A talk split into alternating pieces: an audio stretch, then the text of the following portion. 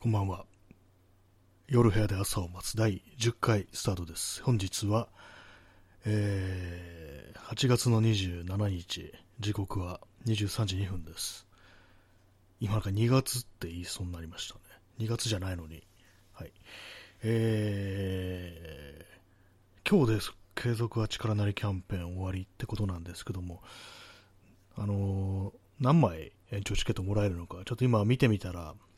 14枚ですね。2週間毎日やると14枚もらえるということで、それプラス、あのー、1週間連続でやりきると、えー、延長チケットが5枚と、カラオケチケット5枚。で、まあ、2週間毎日やると、えー、あれですね、3000分のポイントということらしいです。まあ、つまり延長チケット全部で19枚というね、感じらしいですね。まあ、それに加えて、カラオケチケット、まあ、これよくわかんないんですけども、と、5枚と、あと、なんでこう出てこなくなるんですかね。あそう、3000分のポイントですね。そういうことらしいです。はい。あ、耳かきさんね、おつおつのおつです。ありがとうございます。ね、そして、初かき、初かき子。ね、ありがとうございます。かき子。半角かなですね、かき子がね。はい、ありがとうございます。えー、P さん、カラオケチケットとは、なんかね、これ私、他の人の放送でちょっと聞いてみたんですけども、なんか唐突にあの曲がね、使うとなんか曲がこう流れて、歌、歌うが歌えるらしい、歌が歌えるらしい、まあ、そのカラオケが流れるらしいんですよ。前はその配信者に歌えということだと思うんですけども、でまあ、何の曲だかちょっとわかんなかったんですね、流れたのは。なんか私の知らないこう J-POP 的なものがこう流れて、で画面に歌詞がこう表示されるらしいですね、どうも。耳かきさんね、カラオケやってみましょう。これで、あのー、アンドロイドだとできないんですよ。残念ながらね、どうもそうらしいんですよね、これ。ねちょっとでもタップしてみましょうか。カラオケ、あ、でも楽曲検索とかなんかそんな出てきますね。あ、でもしかして今できるようになったのかな、アップデートで。こう見てるとですね、なんかいろいろこう、出てきますね。でもなんかそんなたくさん曲があるわけでなく、ね、アーティストがいるわけでなく、ね、なんか、いろんな人がいます。なんか椎名林檎とか、スピッツとか、東京スカパラダイスオーケストラとか、そんなのできますね。松任谷由実とか、なんか山口百恵って唐突にあるんですけども、まあなんかそういう感じでこう、いろいろなね、こう、アーティストの曲がどうも歌えるなんていうことらしいですね。まあ、ただ今曲自体はまあそんなにはないという感じですね。まあ、曲一覧も見れるんですけども、そこまで、そこまでたくさんはこうないですね。一つのアーティストにまあ一曲ぐらいっていう感じなんで、まあざっと見て何曲くらいかな、30数曲っていう感じですね。えー、P さん、浜章のラストショー歌ってください。ちょっと、それで、浜章なかったですね、ラストショーね。ね歌うこの放送で歌われた曲があれですからね、吉川晃司の、ね、ラビアンローズと、あと稲垣潤一でしたっけ？の夏のクラクションと、あと何だったかな、あの、あれですよ、あの、輪島真司の、えーえー、踊り姫ですね。あの、人間椅子の人が、あの、高校時代にこう作ったという曲でね、普通には聴けない音源っていうね、あれですけど、まあそういう感じをね、ちょっとあの、気まぐれでなんかあの、弾き語りみたいなのが行われた時もありましたけども、確かそのキャン3曲で、えー、ポッドキャストの方だとね、三浦淳の曲をね、なんか何曲かね、こう歌ったことがこうありましたね、そういえばね。はい、えー、麦茶というタイトルなので麦茶飲みます。ペットボトルの麦茶、ちょっともらったのがあるんで、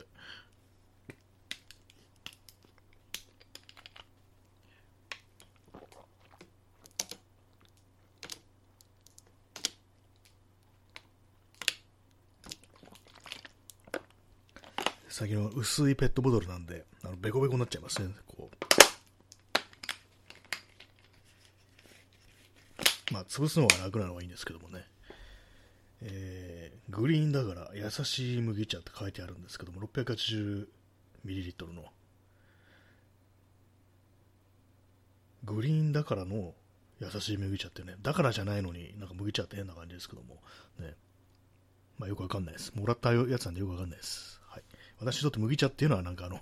冷蔵庫で水出ししとくものというね、まあそういうイメージがありますので、でもこうやって売ってるものの方がなんか麦茶っぽい味が、ちゃんと麦のね、こう、なんか風味が出てるような気がしますね。はい、まあそういうわけで今日はね、麦茶の話でね、こう持たせようかなと思ってるわけじゃないんですけども、まあ夏となれば麦茶なんですけどもね、まあ別に冬とかね、飲んでもね、いいですよね。暖かい麦茶とかもいいんじゃないかなと思います。なんかね、ちょっと前に調べましたけども、麦茶ってどういうね、こう、効能があるんだろうと思ったら、なんか血圧下げる的ななんかそういう作用があった気がしますね。血液サラサラにするみたいなね。そういうのがあったと思うんで、まあ全然体にはいいと思うんでね、こうどんどんどんどん、まあカフェイン入りのね、ものよりもなんかいいと思うんで、ね、飲んでくださいという話でした。なんで人に言うんだって感じですけどもね。あとちょっと前にあのこのマイクを変えたって話しましたけども、まあ、このまあラジオトークのこのスマートフォン、アンドロイドのスマートフォンでやってるんであんま関係ないんですけども、なんかちょっと声が、自分の声がいつもと違って聞こえると、そのコンデンサマイク、新しいマイクで録音したやつだと、なんかね、そう考えると、今までそんなに自分の声とか、ね、聞いても、まあ、もう慣れて、これ長いんでやって、音声コンテンツ。長いんで、まあ、その恥ずかしい的なことを感じなかったんですけども、こう、環境ちょっと変わると、ね、こう、録音機材が変わると、なんかね、いつもと自分の声が違って聞こえて、ちょっと恥ずかしいような、そんな感じが、ちょっとね、また湧き起こってきますね。あ、ストロンさんね、出遅れました。ありがとうございますね。本日ね、6分経過しておりますけども、まあ、そんな、あの、大した話はせず、あの、まあ、継続が力のいいキャンペーンが今日までだというね、話をしておりました。ね、まあ、あの、カラオケじゃないや、延長チケット、まあ、全部で19枚もらえるらしいですね。まあ、それに、プラスカラオケチケット5枚と3000円分のポイントがこう、まあ、2週間連続でやるといただけるということらしいですね。ポイントのね、まあ、使い道ちょっとよくわからないというか、まあ、あんまこう最近他の人の放送にこうリアルタイムで入ることがこうないんでね、こう、全然ま使えてないんですけども、まあ、関わるんだったらね、こうなんか使わなきゃという感じなのでね、なんかこうすると思います。はい。まあ、20ね、2週間こう毎日こうやってきましたけども、って言いますけど、まあ大体まあいつもね、こう毎日やってますからね、2週間ね。まあ今日ね、あの日曜日でしたけれども何もしてないですね。あの昨日のちょっとやっぱちょっと疲れてたみたいで、寝てましたね。まあ、あと洗濯してました。洗濯ですね。まあ、昨日はまあずっとこう、部屋のか、夜はね、部屋の片付けとかして、でまあ、洗濯、シーツとか洗いましたね。で、あの、寝る向きをちょっと変えてみました。今までね、北枕にしてたんですよ。やっぱりなんかね、ちょっと思うところあって、逆の南向きにね、こう、頭を向けることにしました。よく死人は北枕って言いますけどもね、まあ、あんまそんな気にしちゃいないんですけども、なんかどうもあのね、座りが悪いなみたいな感じで、まあでも、でもそう、北、北枕の体勢でずっとね、こう、長いことやってきたんで、その、その位置にあの、読書灯が、読書灯がね、あの、あるんですよ。作ってあるんですよ。まあこれあんまね、あんま寝ながら本を読むことも最近なくなってきたんでね、あんまあれなんですけども、ちょっとまたあの、寝る方向を変えるとなると、それもなんかね、こう移動させねばと思ってます。結構あの、コンセントとかね、まあそういうことを考えると、結構またあの、ケーブルというか、あの延長タップを引き回さなきゃいけないんで、少しめんどくさいんですけどもね。はい。まあなんかこう、ね、模様替え、模様替え。めんどくさいですね。まあ窓際の棚もなんかこう何もしてないです。今日は。今日は本当なんか出かけようかなと思ったんですけども、なんか元気なくて、えー、まあ、疲れがありましたね。どうやったら疲れなくなるのかなと思ったんですけど、やっぱりまあ運動ですかね。こうまあ、どういう運動がなんか体力をね、こうつけるのにこう効くのかっていうね、筋トレとまあ有酸素かなと思うんですけども、まあ両方やるしかないですよね。まあ前結構その、ジョギングとかやってた頃、まあどうだったかな。まあまあそれなりにそうでしたね。元気といえば元気っていう、そうでしたね。やっぱりね。10キロぐらい走れる時もあって、まあそれに比べ加えてあの筋トレとかもやってたんで、割になんかちょっとね、あのちゃんと力もついてるみたいな感じで、またそういう風にやればいいのかもしれないですけども、まあね、あの飽きるんですよ、俺なんかあれね、こうハマってる時はいいんですけども、なんか、なんかのタイミングでちょっともうええわみたいな感じになるっていうね、なかなかこう本当にこう自分の人生と一体化しないっていうのがそういう運動というものだというふうに思います。まあ、社会運動と同じですね。で今ね、かなり適当なこと言いましたけども、今本当に今思いつきで言いました。はい。全然まあ、時何の意図も含まれてないです。はい。えー、ストロンさん、えー、道行く人に喧嘩をふっかける。あ、やっぱりそうですね、あの、強くなったってなったらね、やっぱあの、ストリートファイトで試してみるっていうね、俺より強いやつに会いに行くって言いながらね、まあね、あの、全然敵意のない人に殴りかかるっていうね、まあ、確実に間違ってる行為に、こう、ふけってしまうというのが、まあ人間なのかなと思うんですけども、あれですよね、銃をね、持ったら撃ちたくなるなんて話もありますからね、まあ、本当になんかあの、ね、体鍛えたりとか、よくまあ格闘家とかね、格闘技とかやってる人は、やっぱその自分の拳みたいなものが狂気になるから、そう簡単にはね、あの、こう、ね、喧嘩なんて、そう考えても、絶対に喧嘩なんてことはしないんだっていうね、まず逃げたり謝ったりするような話聞きますけども、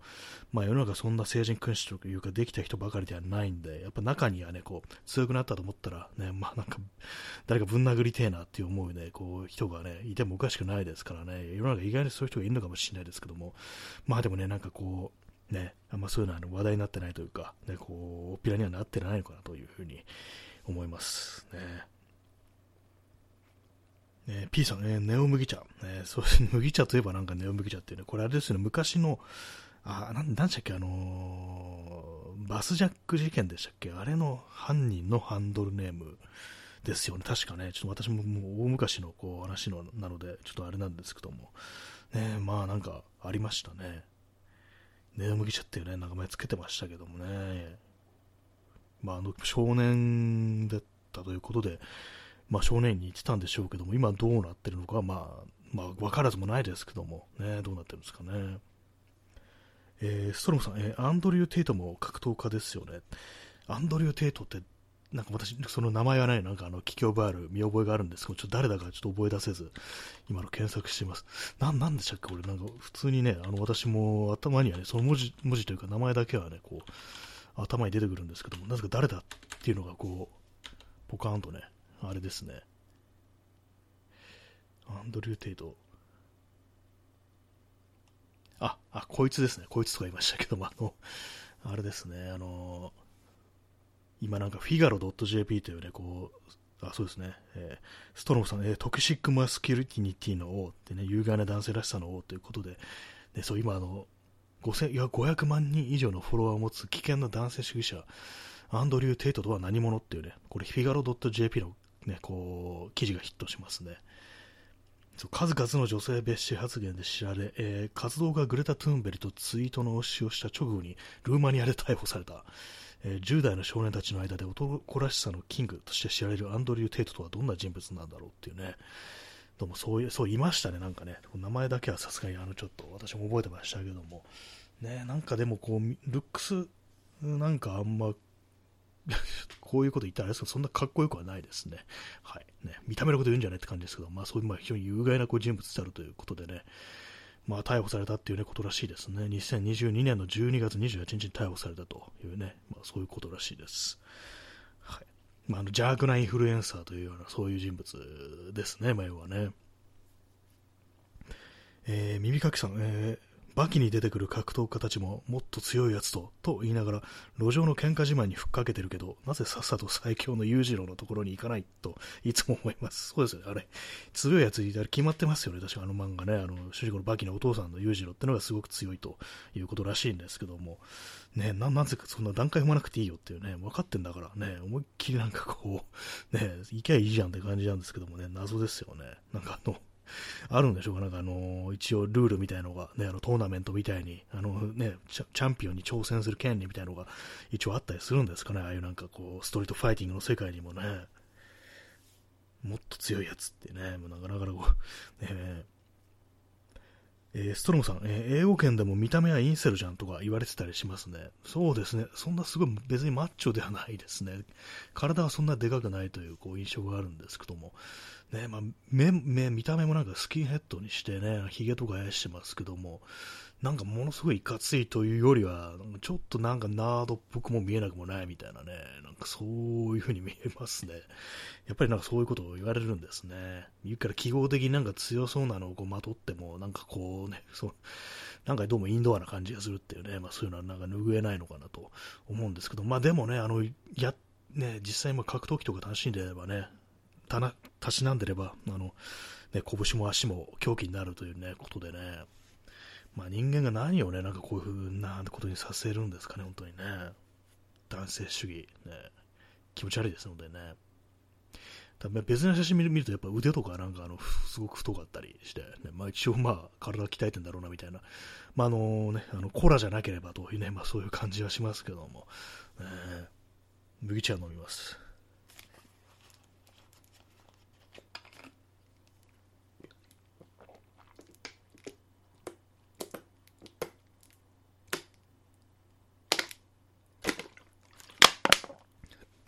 しかも気管に入ってむせましたね。この放送してると、ほんとなんかすごい喉が渇くっていうか、もうグビグビグビグビいっちゃいますね。まあ、その格闘かね、あのまあそういうね、ありますよね、本当そう、何かこう手にしたら、強い力を手にしたら使いたくなるっていうね、まあ、この放送でも前も話しましたけども、銃ってやつもなんかあのー、不思議な魔力を持ってるらしく、私が前よく聞いてたあの、藤原信也という写真家のポッドキャストで、藤原信也があのインドとかあっちの方を旅してる時に、ちょっとあの、護身のためにあのショットガンを買ったっていうね、ことがあって、で、まあ、それをまあ持ってて、まあ、最初は護身のためだったんだけれども、やっぱ持ってると、ね、あの、どうしても撃ってみたくなるみたいなね、ことがあるらしく、で、まあ、それであの、人のね、全然山の方へ行って、ちょっとあの、発砲してみたっていう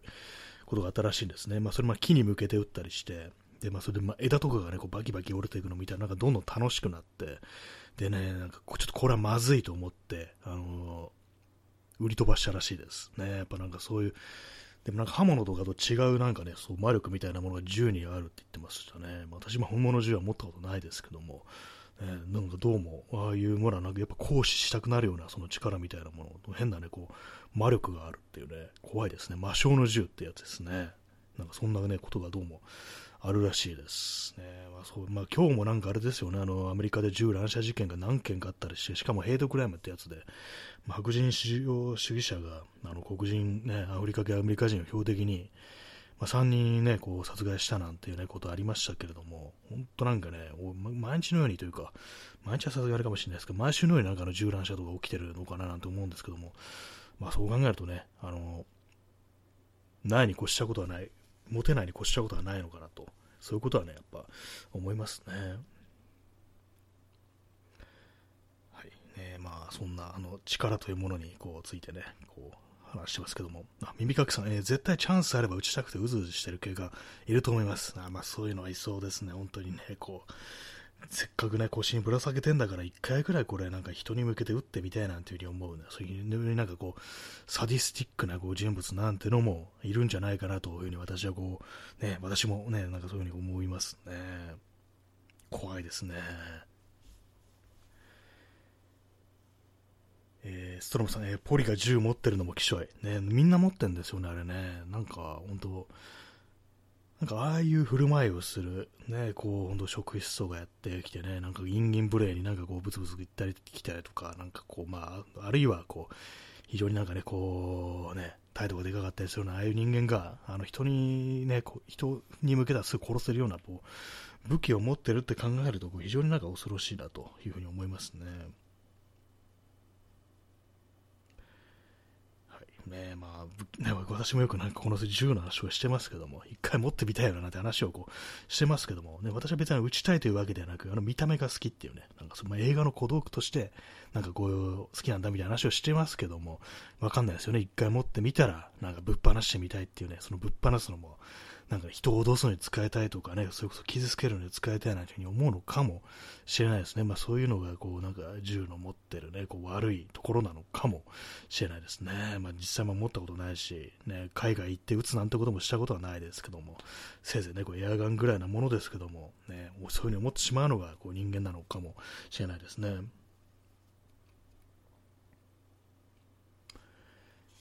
ねまあ、そういうわけで今日はほとんどまあ外出なかった感じなんですけれども、ね、今日は何度だったか。今日は32度でしたね、32度。明日は34度ということらしいです。ね、まあまあ、そうね。全然11月ぐらいまではこの暑さが続くというね、感じですよ、本当にね。なんか本当に嫌になりますけども、でもなんかね、こう夜はなんか少し気温下がりがちみたいな話を聞いたりしますけども、私は暑がりなんでね、あんまこう関係ないです。もう夜でも歩いてると、本当なんかダラダラダラダラ汗かいてくるって感じなんで、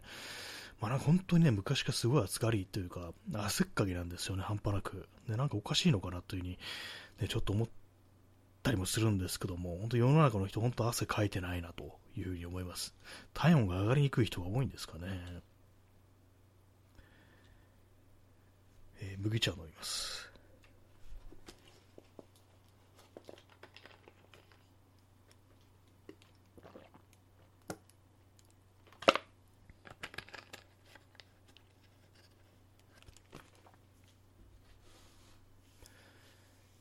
えー、麦茶、継続は力なり、えー、第14日目ということになるんですかね。14日目ってなんかこう考えにふけてますけども、別にね、あの毎日というかその前からずっと前やってますからね、あんま関係はないんですけどもね。まあそういうわけでございます。ね、こう何もしてないんでね、こう何も語ることがないって感じなんですけども、なんかね、あのー、最近というかもう、ずっと長いこと、なんかあの、一旦ね、こう、イライラすると、なかなか収まんなくなってきましたね、本当にね。こう、何なんですかね、なんかこう、もっとね、若い頃っていうのは、そんななんかね、ずっとイライラとかしてなかったと思うんですよ。それがなんかね、年を重ねるごとに、なんかだんだんなんかそういうね、こう、のがひどくなってってる気がするんですけども、まあ、あの人にね、向けて、こうなんかそういうのはあんまこうやることはないですけど、なんかその自分の中のイライラみたいなものが、どうにも収まらないみたいなこう気分が、でどう結構ね、なんか、そういう風になって長いですね。よくアンガーマネジメントなんて言いますけども、6秒ね、こう待つと、あの、収まるみたいな話聞きますけど、全然そんなことないと思いますね。あれはなんか本当、特殊だと思います。特殊な事例だと思います、ね、ああいうふうに収まるっていうのは。よっぽど、まあ、あの、軽いなんかイラッと、ね、ちょっとなんかあの、あれですよ、事故、あれ、自転車とか乗ってたりとかして、逆走で走ってくる人いたとか、なんかそういうね、些細な、こう、ななんだこいつみたいな、そういうイライラ、ああいうのはまあ6秒までは確かに収まりますけども、なんかもっとね、あの、そ、ね、こう、あれですよ、マグマみたいにね、なんかこう、ね、煮えたぎってるものってなかなかこう収まらない、6秒じゃ収まらないなと思いますね。えー、耳かきさん、えー、6秒あれば元首相、そうですね、6秒あれば元首相の妻と不倫できるっていうね、それは間違いないですね。ね私、6秒あったらね、あの、まあ、そういう関係になる自信が私、あります。嘘ですね。なんか今なんかこういう、普段言わないようなこと言ってみようと思ってね、よくわかんないこと言いましたけども、ね、まあ、6秒あればね、もう、いけるって人もまあ中にはいるのかもしれないですけどもね、世の中にはね。6秒やったら落としてみせるっていうね、まあ、よくね、昔のなんか歌でありましたね、あの、世良正則ツイストっていう、こう、なんかあの 昔のバンドのなんか曲でね、あの、名前忘れましたけども、なんだか、あの、今夜こそお前を落としてみせるっていうね、6秒とは言ってませんでしたけども、あれはまあ今夜でしたからね、まあ、結構あれ、今夜こそつってるからの、かなり時間をかけてるっていうか、結構ずっとずっとね、なんかその人のことをなんかね、こう狙っててみたいなね、ことですよね。落とすってなんだって感じですけどもね、なんかね、よくわかんないですよね。何これ敵機撃墜みたいな感じなのかっていうね、そう戦いに捉えて、ね、なんか、なぞらえてるのかなみたいなことを思って、なんか変な感じしますよね。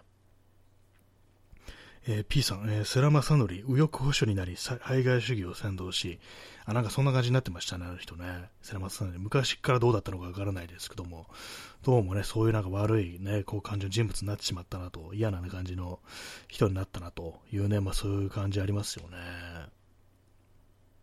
何なんですかね、本当なんか深く考えないずになんかそういうここに流されてるみたいなのもありそうですけども、ね、世良正則ってなんか聞くとやっぱそれなんかちょっと思い出しちゃいますよね。っぱそっちの方行ったなんかね、こういう人って、まず最初にそれのことが頭にちらついて、なんか音楽云々よりも、ああ、なんかこうね、右に寄ってったなみたいなね、なんかそういう感じになりますよね、やっぱりね。世良正則、ね、君よりじゃないです。はい。まあ、6秒、ね、6なんで、なんで6秒の話になったのかも私もやもう思い出せなくなりましたけども、ね、まあそういう感じでございます。はい。ぱりなんか疲れてますね、本当にね。なんかね、疲れてはないですけども、なんかこう、まあな、なんかね、最近ちょっと楽しいことが、ね、あんまこう、あんまというか全然ないっていうのが、まああり、それでなんかちょっと腐ってるみたいな感じっていうのはありますね、なんかどうも。そうですね、なんか全然なんか何もないな、的なこう感じでこう日々生きておりますね。淡々とという感じですね。こう何を見てもなんかね、ちょっと盛り上がらないようなこう感じですけども、今日昼間はあれでしたね、あの、なんかやっぱ丸の子買おうかなと思って、なんかメルカリとかで、あの中古の丸の子、大丈夫なのかと思いますけども、結構高いですからね、丸の子ってね、なんかね、あの中古でなんかちゃんと、なんかね、マキタとか、あそういうとこやつどうなのかなと思って見てました。やっぱ結構ボロいですね、やっぱりないのね、実用品というか、なんというか、まあ、職人さんとかがもう結構長いこと使って、まあ、私も買い替えたからって感じで出したのかもしれないですけども、なかなか古くって、でも結構古いやつだと、あのー、丸のこの刃の、ね、あの、規格というか、あのー、大きさが違うみたいで、昔のやつはね、あの160セン160ミリなんですよ。ね、で今のやつは165ミリのものが多いということらしく、最初なんか一応手頃な値段でその160ミリのマキタの古いやつがあったんで、それ、これいいかもなと思って見てたんですけども、やっぱりちょっと古いとね、あの、ちょっと高いんですよね、その買えばが。ななんかそれ見るとね、なんかじゃあちょっと今の165ミリのやつの方がいいのかななんて思って、いろいろ見たりしました。その後、マキタとかじゃなくて、なんかよく知らないメーカーだったりするんで、まあなんかこうね、あの、買うかもしれないですね。まあ、買ったらなんかね、嬉しくって、何か何でも切りまくったりしてっていうね、感じになるかもしれないですね。今まで結構その、あれですからね、あの手の子だとめんどくさいって感じで、なんかこうあんまやってなかったっていうか、正確にね、なんかもうちょっとなんか工夫して、こういろいろ細かくね、こう設計して、こう、組んでた方がいいと思ったのが、まあ、単純な形でね、なんかビス止めでいいやみたいな感じしてたの結構あると思うんで、それがなんかちゃんとしたあの電動工具とかあれば、なんかやってみようっていうね、風になるかもしれないですね。まあ道具があるっていうのは大事だと思います。まあ、手の子でもね、なんかちゃんとしたあの新しいの、切れ味のいやつ買ったらもう少しね、あのなんかやりやすくなるのかもしれないですけども、あとジグですね、まっすぐこう切れるようなあのガイドみたいなやつをね、こう買ったりすればなんかこうね、いいのかもしれないですけども、今まで本当になんか適当に細かしすぎてたなというようなことは思いますね。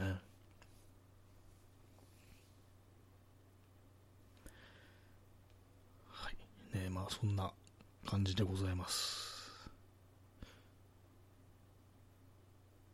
今、延長しようかどうか迷ってるところなんですけど、今延長チケットあと2枚ですね。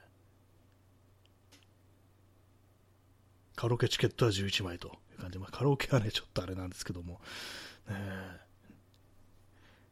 なんか1週間後に、あのー、もらえるらしいです。その、継続は力ないキャンペーンが。1週間以内とか書いてあったから、そういう感じでしたね。P さん一旦終了再開。あ使わずにね、これできますね。まあなんかでも、ね、まあ、こう優柔不断ですね。こういや、もう使いましょう。使っちゃいましょう、これはね。私何でもちょっと温存する傾向にあるんでね、これあの使えてやろうと思いました。はい、1時間、1時間30分延長しました。ね。あの、今ね、あのー、あれですよ、あの、愛、しりそめしコロニーって、これあのー藤子 A 不二雄の漫画ですね。がなんか今無料で読めるってことで、あの、ちょっと今日読んでたんですけども、ね、よくあの、私ツイッターで、な、な、何々、染めしコロニーっていうね、なんかちょっとネタをたまにあの、たまにとか結構頻繁に書いたりしてますけども、まあそれの元ネタですね。愛しり染めしコロニーって、まあ要はあの漫画家として駆け出しの時代の、ね、こう、まあ自伝的なこう、漫画なんですけども、あそうですね、あの、チャンツさん、えー、染めしコロニーの元ネタってね、まさしくそれです。それが今ちょっとね、無料で、2週間でね、こう無料で読める、2週間無料で読めるってことでね、ちょっと読んでやろうと思ってね、もう今半分ぐらいこう、読んだところです。ね、あ、耳かきさん、みんな徹夜しすぎそうですね。ちょっと、ねえまあなんか本当手塚治虫とかね、早死にしちゃいましたからね、60ちょいで死んじゃいましたよね。まあ、藤子 A とかね、まあ、それなりこうね、長く生きましたけども、ね、まあ、藤子 A 不二雄とかね、まあ、ちょっと早かった気がしますね、なんかね。やっぱりまあ、漫画家といえば徹夜ということでね、本当なんかこうね、夜電気が消えてることをね、こう心配されるっていうね、君最近仕事がないんじゃないのかいっていうね、なんか感じ、こう、心配されるというね、感じの世界ですからね。まあでもなんか本当、ね、よくあんな一箇所にね、あんな漫画がたくさん残っ、ね、集まってたなというね、感じでしたのでね。えー、P さん、えー、テラさんの時代にあ抗うその悲壮さよ。あ、そうですね。あの、テラさんという人がこういて、ね、こう、まあ漫画っていうのはもう子供に向けてのものなんだから、ね、今みたいな、そういうね、こう、人殺しだとか、そういうね、悪い人たちがたくさん出てくる、そういうなんかこう、俗悪な漫画っていうのは許せないっていう風に言って、なんかこう、そういう雑誌をね、こうのそういう漫画を載せてる雑誌に私はね、こう漫画を載せたくないっていう感じで、まあ、ボイコットというか、なんというか、まあ、そういう感じでね、なんかこう、どんどんどんどんね、こう、書かなくなっていって、で、まあ、最終的になんかもう本当、ね、あの、なんか餓死みたいななんか感じで亡くなったみたいなね、こう、自らちょっと命を絶つみたいな感じになっちゃったみたいなね、まあ、家族もうそれを止められずみたいな、なんかそういう感じだったということを、まあ、読んだことがこうあるんですけども、なんかそうですよね、悲壮さというか、なんというかね、あんなになんかこうね、みんなのこう兄貴分というか、でね、こう、いい人で、ね、僕もう、もう、漫画家やめようと思うんですって言ったなんか赤津川氏にね、じゃあこれね、君にこう無期限で、もうこのお金貸すから、もう少しやってみないかみたいなね、ね、そういうことをね、までして、こう、ね、こう引き止めたって人がなんかそういう終わり方をするってなんかこう、ね、なんかもっとなんかなかったのかなみたいなね、こう、やりようというか生きようがっていうのがなんかそういうことは思いますね、本当にね。えー、耳かきさん、え、あれ読んでるとラーメンばっか食べてて栄養が心配になります。そうですね、みんな。みんなね、こう、そう、ラーメン食べてて、あのね、あれですよね、焼酎のサイダー割りみたいなのをこう飲んでてね、これはなんか栄養がもう全然ないな、みたいな感じですかね。たまにそう、手塚治虫とかにね、なんかちょっといいもん食べさせてもらうみたいな感じですよね、あれね。でもなんかあれですね、あの漫画に出てくるあの成功者というか、あの先輩漫画家たちっていうのはやっぱりこう、あれですね、こう、気前がいいなって感じですね、非常になんかこう、ね。えー、耳かきさん、えー、意外にみんなサラリーマンの平均より収入あって、えー、テレビ買ったり映画見たりと先端文化を享受してるなと思いました。あ、そうなんですね。私まだそのテレビ買うところまでは見てないんですけども、なんかね、そうですね、そう8ミリとかね、なんかこう、映写機とか買ったりしてね、こう、いろいろ資料みたいなものを買ったりして、まあ、僕らに、や、まあこういう無駄遣いってものもなんかね、結構身になるものじゃないかな、なんて話を、ね、その藤子 F 不条がね、なんかしてるなんて話ありましたけども、そうですね、まあ結構その、ね、連載とかある時とかね、もう大きい仕事ある時は、まあまあ、こう、もらえるっていう感じだったんですかね。こうちょっとあの、当時の物価とかわからないんでね、なんかこう、なんと、ね、2万円ももらいましたみたいな、そういうのあったりしますけども、意外になんかちょっとよくわからないっていうね、こう、昭和30年代だとどんくらいのね、額なのかなっていうね、今だと言うどんくらいの額なのかなって感じよくわからなかったりするんですけども、ね、割になんかこう、そういうところでね、結構お金使ってたりなんていうね、感じでしたね。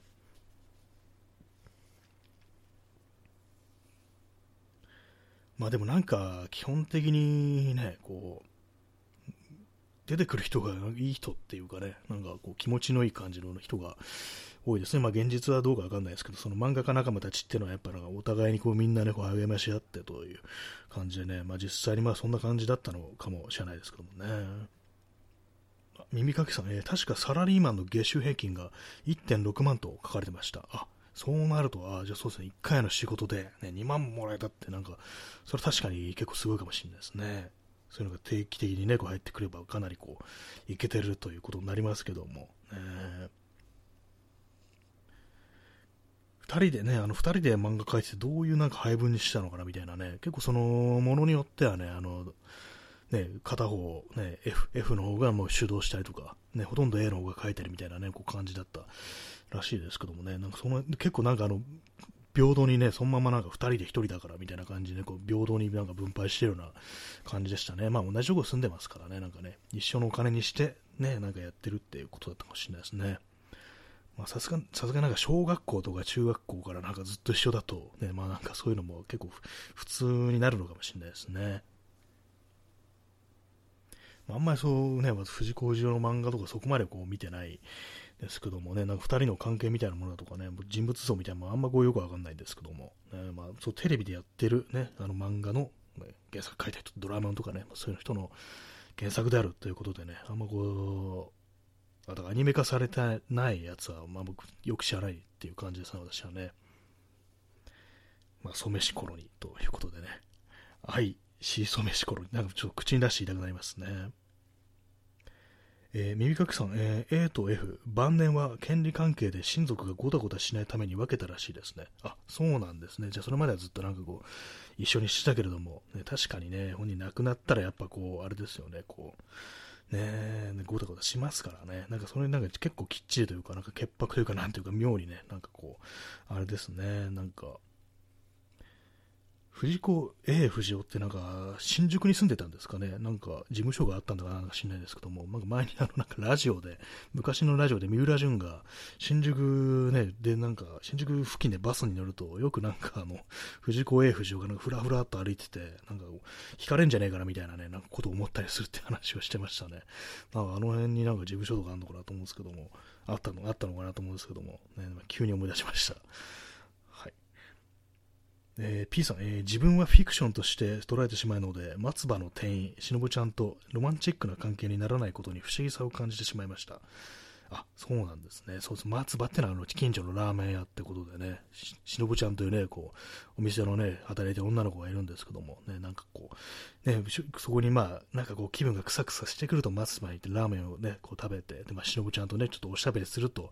不思議と気持ちが明るくなるんだ、みたいな、なんかそんなことをね、こう、ね、言ってましたけども、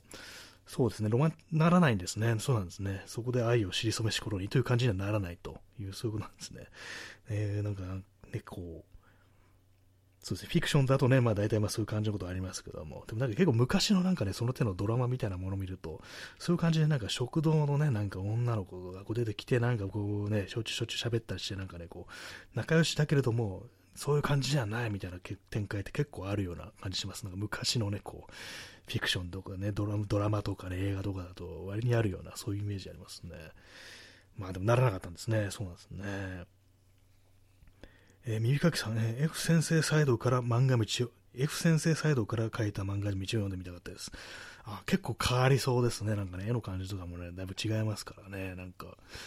ね、なんかよりなんかちょっとなんか優しい人間が出てくる感じになるのかなっていうね、感じしますけども、どうなるんですかね？どうなったんですかね？そうなったのね。まあでも結構なんかね、こう、節目節目みたいなところで、こう、藤子 F の方がね、なんか結構その A の方をね、勇気づける、元気づけるみたいな感じのことは、ね、そういうのは結構出てきますね。僕たちはね、運がいいからきっと大丈夫だよってね、なんかそういうことをなんか言ってね、こう、元気づけるみたいなね、割とあったりしますね。割となんか藤子 F 藤子の方がなんかビシッとなんかね、こう、その辺のことは、そう、なんかね、こう、やるのかなっていう感じはありましたね。はい。ね藤子 A 藤子はなんかあの釣りが趣味だったような気がします。ね、あの、さっき言ったその三浦淳が、なんかこう、あれですよ、こう、新宿で見かけるときなんか釣り道具を持ってる時があるってね、なんか話を聞いたことが、なんか言ってたような気がするんですよね。ねまあ、なんかどっか釣りに行くとこだったんですかね。よくわかんないですけども。ね、まあ、謎の、謎の目撃情報でした。はい。ね、新宿、新宿の種馬、ね、まあ、ソラシティーハンターだって感じですけども。ね、まあ、漫画、ね、漫画家といえばそのトキワ荘ということで、私なんかでそう、トキワ荘のあたりとかね、なんかこう、まあ、最近は行ってないですけども、なんとなくね、夜、あっちの方まで自転車でなんか、でこう、ぶらっと行ってみることとかあったんですけども、最近はなんかね、こう新しくね、なんかこう、そう、ちゃんとその、まあ、観光じゃ名所じゃないですけども、なんか復元されたようなあの建物がね、結構ありますからね。まあそうなって別に私、まあ中とか入ったことないんですけども、まあでもね、なんかそっち近く通ると、まあ昔この辺にね、なんかこう、ね、漫画がたくさんいたのかなってことは、まあちょっと思ったりすることがありますね。耳かきさん、え意外に釣り漫画書いてないですね。あ、そうですね。ちょっと似合いそうな気しますけどもね、なんか、藤子 A 不二雄の釣り漫画とかね、なんかちょっとありそうな感じするんですけども、割にな、な、ないですね、そういえばね、なんかね、多分、まあ、ないですねってまた読んだことね、たくさん読んでるみたいなこと言いましたけども、確かなかったような感じしますね。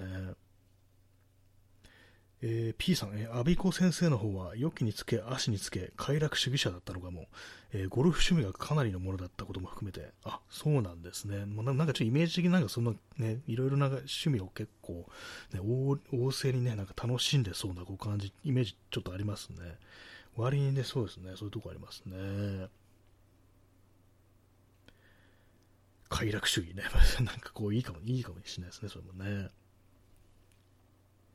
いつぐらいからあのサングラスかけてたんですかね、あのね、藤子 A 先生のはね。漫画の中だとね、普通のメガネですけども、ね、麦茶飲みます。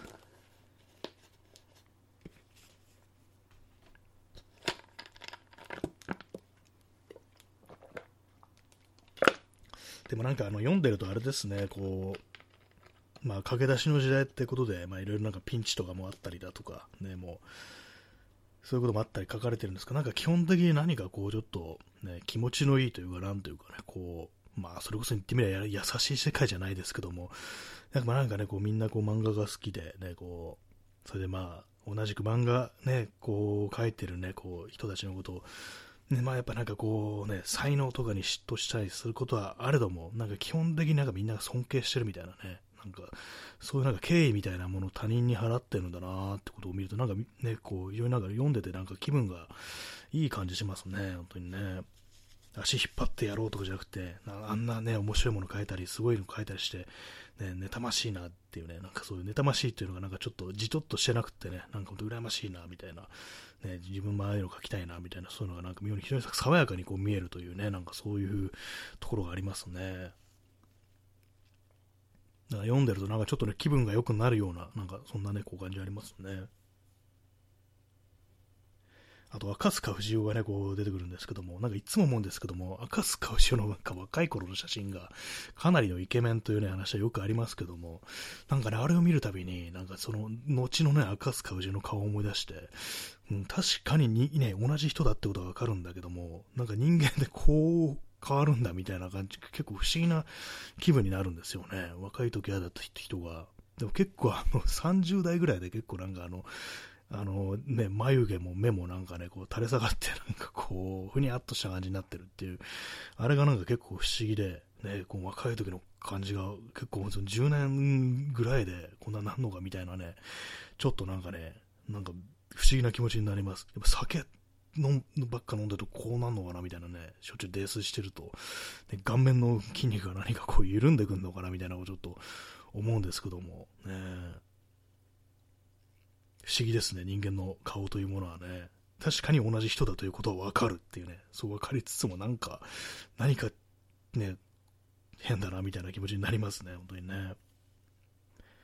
えー、P さん、えー、赤塚氏をブライ感のイメージしかないので、えー、若い頃の創作者としての真摯さが繋がらない。そうですよね。本当年取ってからのね、なんか本当めちゃくちゃ酒飲んで、みんなでね、こう、タモリとかね、所ジョージとか集まってこう、ね、なんかワイワイしてるっていうね、こうそういう感じの、イメージがこう非常に強いというものもありますから、ね、なんか若い時ね、本当は僕は少女漫画じゃなくて逆漫画を描きたいんだっていうね、こう言ってるっていうね、なんかそういうね、非常にこう真摯なところとかね、それをなんかこうね、相談したりして、僕は実は漫画家をやめようと思ってるんだ、みたいなね、こう真顔で言ってるっていうね、これはスカかカスカウジオなんだよなって思うとね、なんか不思議な気持ちになりますね、あれね。えー、耳かきさん、ね、赤塚先生は昔はシャイだったけど、売れてから自信ついて変なことやったりできるようになったと言ってました。あ、そうなんです。やっぱギャグ漫画ね、あれね、あの結構当たってから、から僕、これはもう、ね、いろんなことできるぞって感じが、自分がギャグ書いてるから、どんどんそう変なことをするっていうのも何かそのネタにもなるぞみたいな感じのあったかもしれないですね。まあ、少女漫画書いててね、めちゃくちゃなことやってたりしたらね、結構変な感じしますけども、ね、ギャグだし、まあ、これもなんかこう漫画のネタになるぞみたいなね、なんかそういうのがあったかもしれないですね。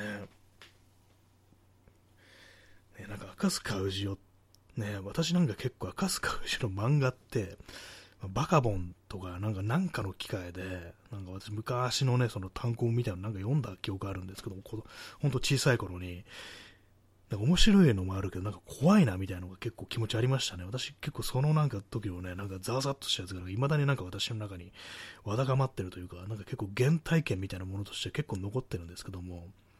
そのね、あの、バカボンで、なんか私に読んだね、そのちょっと不気味なエピソードでは、あのバカボンのパパが毎晩、まあ、眠るわけなんですけども、夢見るんですよね。で夢見ると、その自分の、ね、横たってるところに横から、あのー、あの回転する丸のこの歯が、あのシャーってなんかこっちにどんどんどんどん寄ってくるっていうね、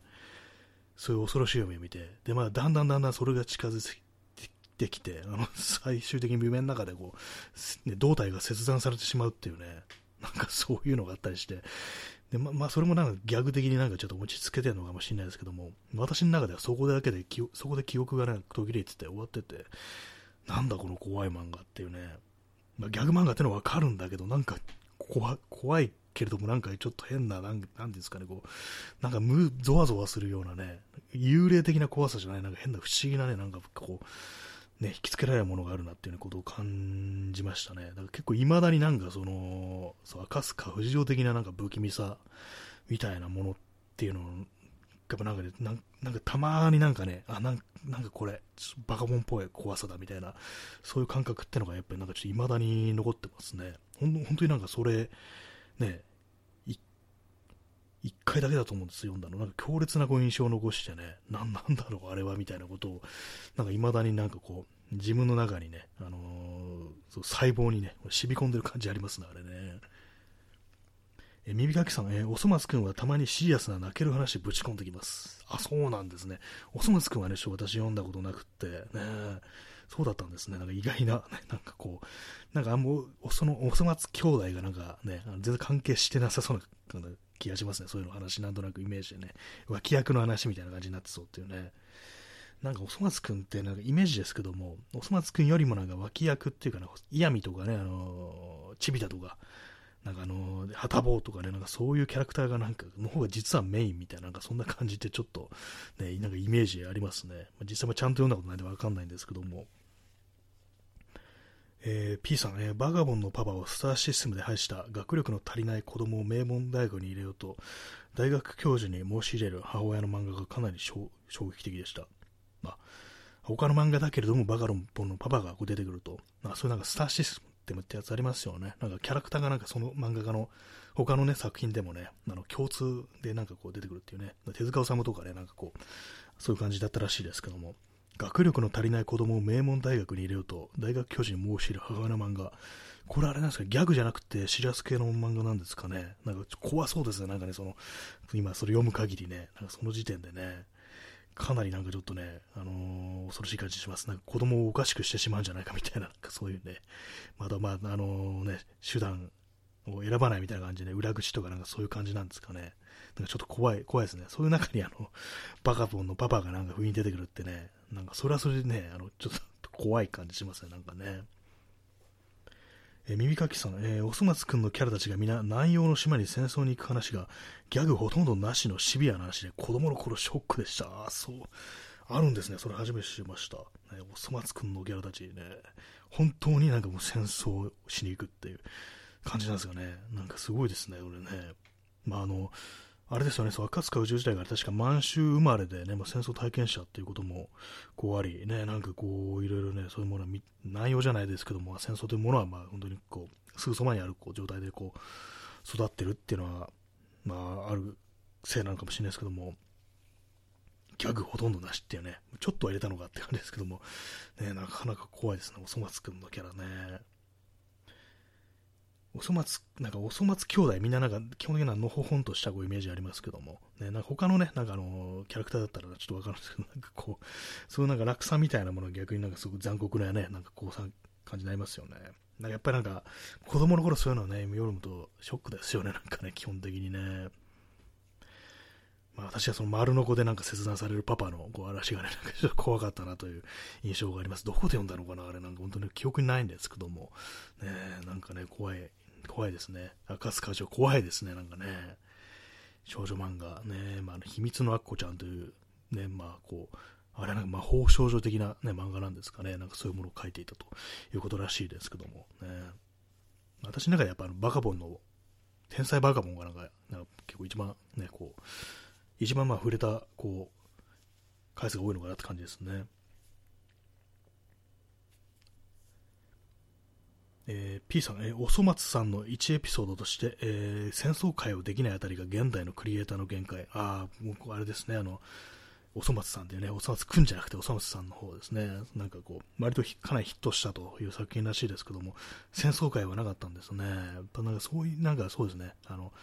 赤須川氏の持ったどっけというかなというか、そういうところはまあ、こうなさそうなこう感じではありましたね。まあ見たことないですけども。でもなんであれ、なんかすごいなんかあの人気出ましたけれども、なんか結構不思議ですね。あの、まあもう、もうね、赤塚城とかもなくなってたと思うんですけども、ね、こうなんか続編みたいなのがこうね、アニメで出て、それがなんかかなり人気になるっていうね、なんかこう不思議な感じがしますね。おそ松さんね。はい、ね、まあ、6人兄弟でしたよね。六つ子ですよね、確かね。えー、P さん、えー、戦中派という言葉を思い出します。あ漫画と漫画家とかにもそういう感じのくくりがあったんですかね、戦中派っていう。ね、まあ、もろにそうですよね、その、赤塚氏は戦中派というか、まあなんかもうそういう、ね、さっき言ったみたいな時和層の人たちのね、こう、世代的にはまあみんな戦中派っていうところなんですかね。まあ、昭和30年ぐらいに、まあその、まあ大体みんな20代前半からまあ半ばとかまあ、後半とかいうそういう感じらしいですからね、やっぱりこう、そうそういうことになりますよね、戦中発展です。ねまあ、戦争終わった時にまあまだ子供だったみたいなね、そういうことになりますね。石原慎太郎とかとまあ同じような世代ってことですかね、そうなるとね。麦茶を飲みます。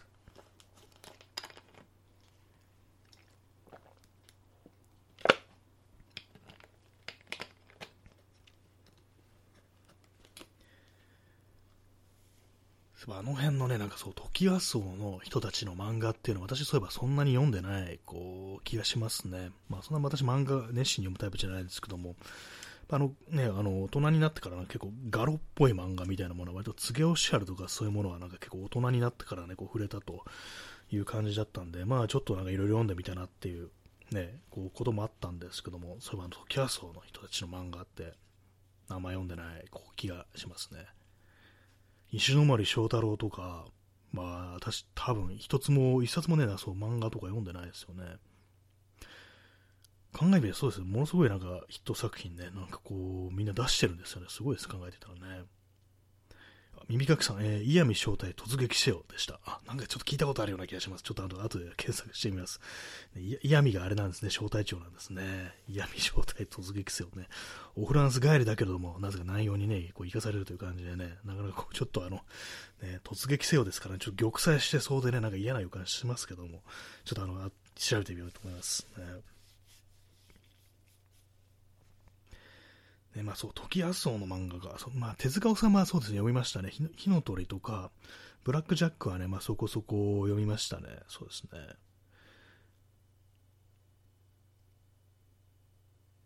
まあそうですね、他に誰が、そう、まああの、テラさんとかの漫画読んだことないですね。石森章太郎、そう、不思議と読んでないですね、そういえばね。なんかあの、有名ですけどね、そう仮面ライダーとかも原作が石巻章太郎なんで、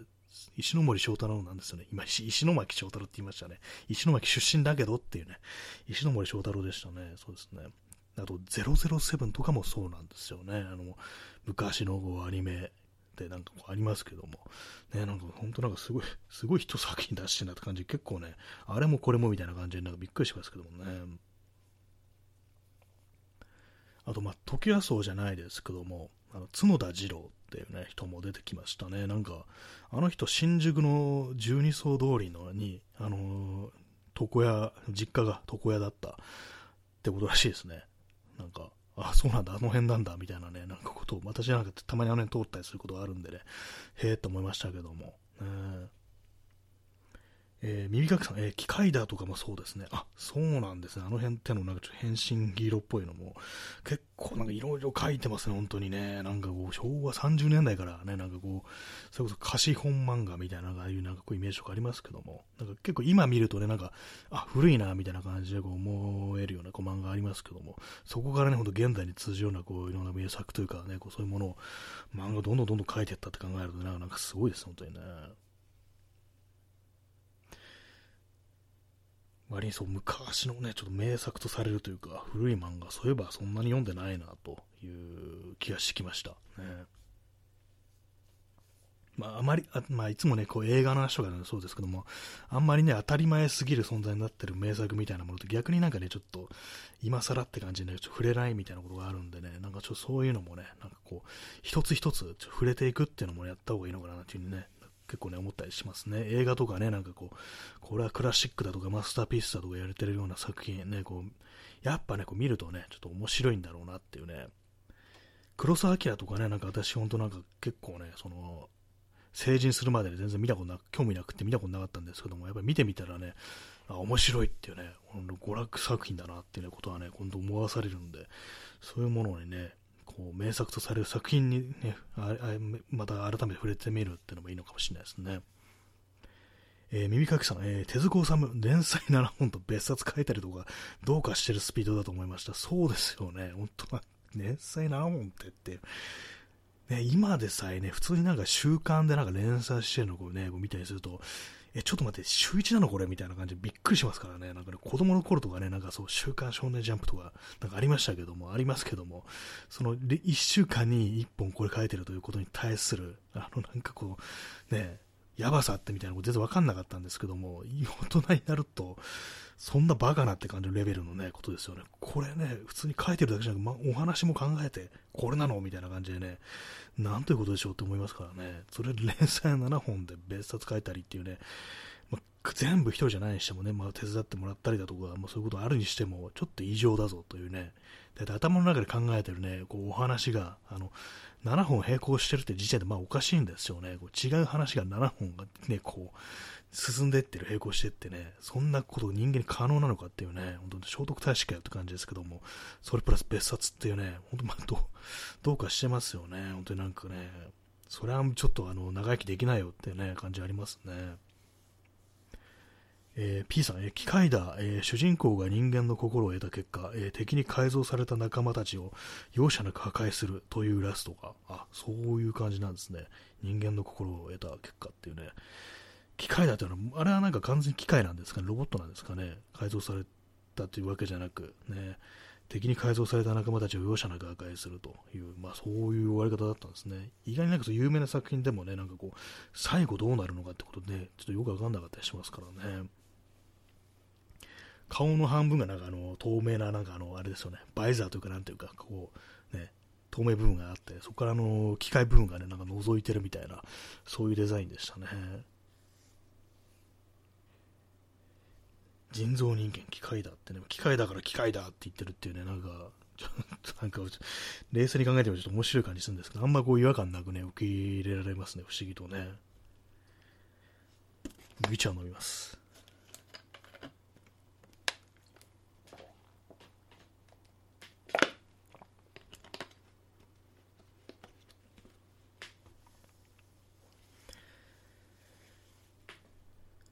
ね、まあ、漫画のこう話をしておりますけども、ね、そう2週間ね、その愛、知るすめしコロニーがね、もう読めるってことで、ね、こうまあ、あのこの機会にあの読んでみようというふうに思っております。ね、なんだかんだ割とあれですね、あの昨今いろんなところでね、こうネットでね、あの漫画って割と読めんだりしますけどその後結構読みますね、なんかね。他にもなんか結構、私はなんかこう、ちょろちょろ読んでたりしますね。そういう有名作品とかじゃなくても。まあ、本当は劇画的なね、なんかわけのわからん作品の話は結構ここでしてたりしますけども、結構まあ定期的になんかああいうのは読みますね。昔よりもなんかこう漫画読むようになったなというね、感じします。ね、まあなんかそういうね、あまあそうギャグ漫画とかね、まあそういうまあ真面目な、真面目なっつったらですけども、その漫画以外にもなんかやっぱあの、やっぱ求めてるのあれかなっていうね、なんかバイオレンスなのかなっていうね、まあそういうのなんかね、こう、まあ、のドーベルマンデカ的なね、あれそういう漫画を読みながらね、こう、思ったりしますね。私はなんか結局あの暴力を求めてるのかななんていうふうにこう、たまにふっとこう思う時があります。ね、ああいうものはね、こう定期的にね、読みたくなりますね。はい。ねちょうど今0時になりましたね。8月28日ですね。もうね、もう8月終わっちゃう9月になるっていう感じで、なんかもう信じられないですけども、9月かっていうね。もう9月といえば、ね、本当だったら秋、なず、ですけども、ね、そんなものはもうとっくの昔に消え去ったというね、なんかそういう感じでございます。はい。まあもうすぐ9月が来るということでね、まあ、暑さあんま変わんないですからね、ほんと毎日毎日言ってますけども、ね、本当体壊さないようにしたいなと思いますね、本当にね。本当バテ、バテてくるなっていうね、感じがね、本当にします。本当こう、ね。まあなんとかこう生き延びましょうというね、そういう感じですね。生き延びて、ね、また、バルハラで会おうってね、バルハラ行ったら死んでんじゃねえかって感じですけども、ね、まあそんな感じでね、本日、えー、まあそう、最後の日、継続は力ないキャンペーンの最後の日という感じでね、こう、